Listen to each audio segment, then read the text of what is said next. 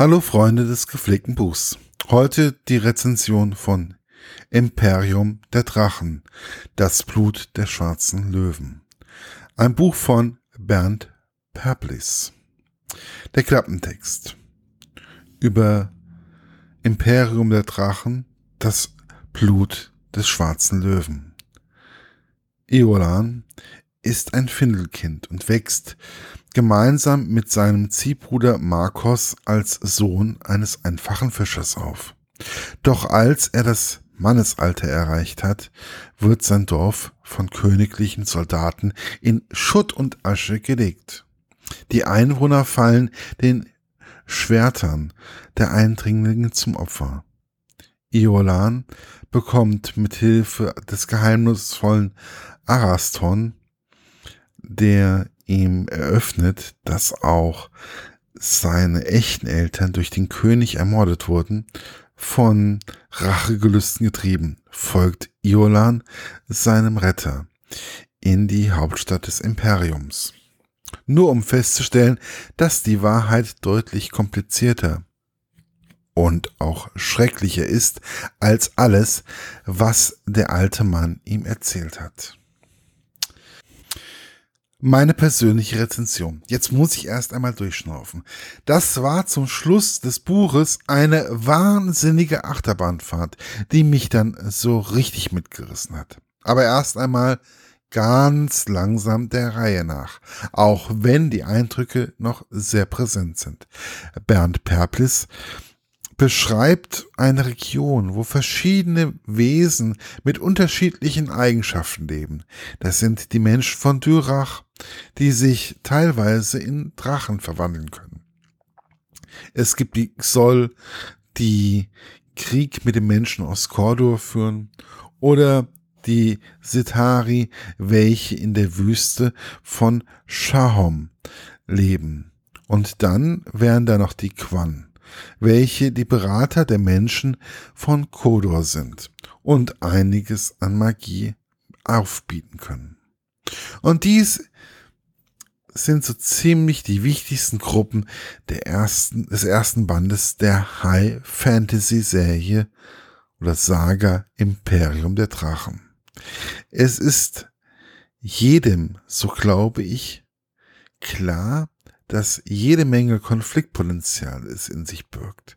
Zumal Kodur, soweit ich das überblicke, mit Hilfe der Quan fast alle unterworfen hat.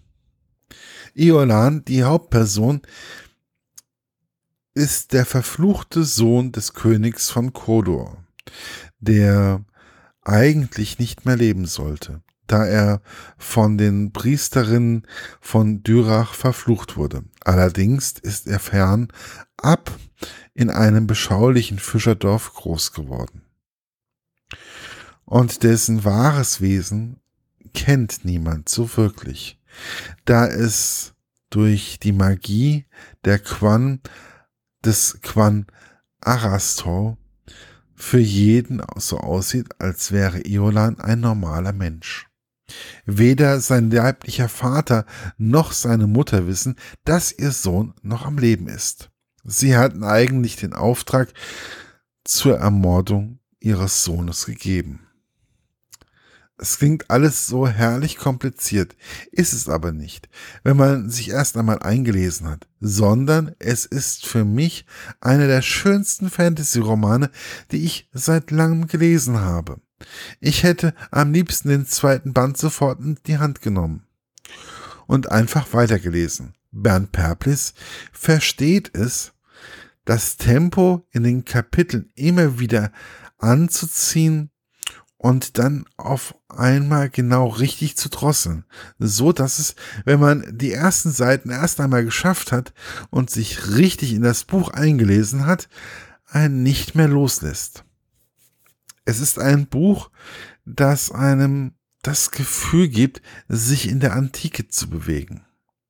Mich ärgert es enorm, dass so ein Buch nur auf meinem Stapel der ungelesenen Bücher verschwunden ist. Und ich wünschte mir, ich hätte diesen Roman und diesen Autor schon viel früher kennengelernt.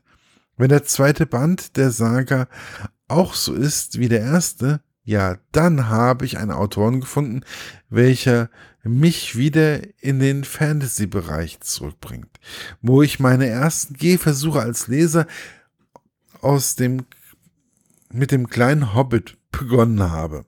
Ich freue mich, dass es solche Autoren und Bücher gibt und dies auch noch aus Deutschland und nicht aus England oder Amerika.